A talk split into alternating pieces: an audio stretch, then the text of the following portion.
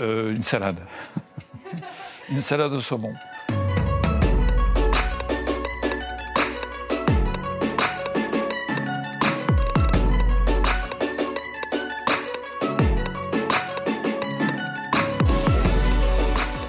Ah, c'est une question difficile ça. Euh, je, je pense que j'aimerais ouvrir le cerveau d'un SDF et le cerveau d'un président de la République.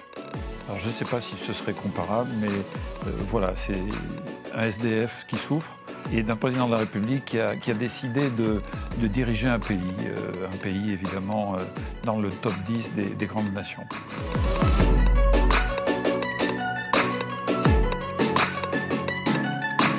Oui, oui, oui, oui, tout à fait. Je veux dire que dans l'activité intellectuelle de tous les jours, euh, dans le ronron quotidien, c'est 10%. C'est environ 10%. Euh, le, le, cerveau, je, il, est, constitué de 100 milliards de neurones, 100 milliards de neurones, avec une possibilité de 10 000 interconnexions par neurone. C'est-à-dire que ça fait 10 000 millions de milliards d'interconnexions. C'est un réseau extraordinaire, et j'allais dire qu'au ralenti, en tout cas dans l'activité de tous les jours, sans effort intellectuel, on utilise en gros 10, 15, 20% peut-être, mais pas plus.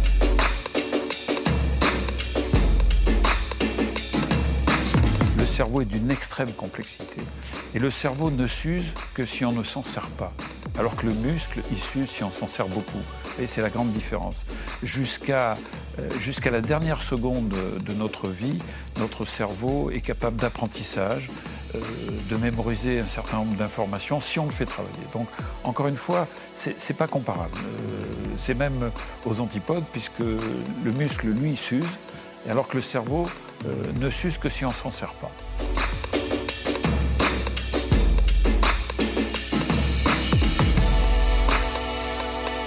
N'y a pas de différence parce que le cerveau euh, chez l'embryon, le cerveau de l'homme et de la femme, puisqu'il sera un homme et une femme, est absolument le même.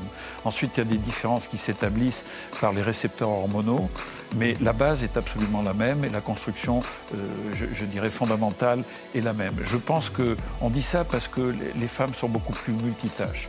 Encore aujourd'hui, on voit des femmes qui donc font des enfants, des élèves, euh, font tourner un ménage et puis euh, sont aussi chefs d'entreprise ou en tout cas euh, sont capables de travailler 35 heures par jour, voire plus, évidemment. Et, et donc une femme est beaucoup plus multitâche qu'un homme. Et ça, c'est culturel.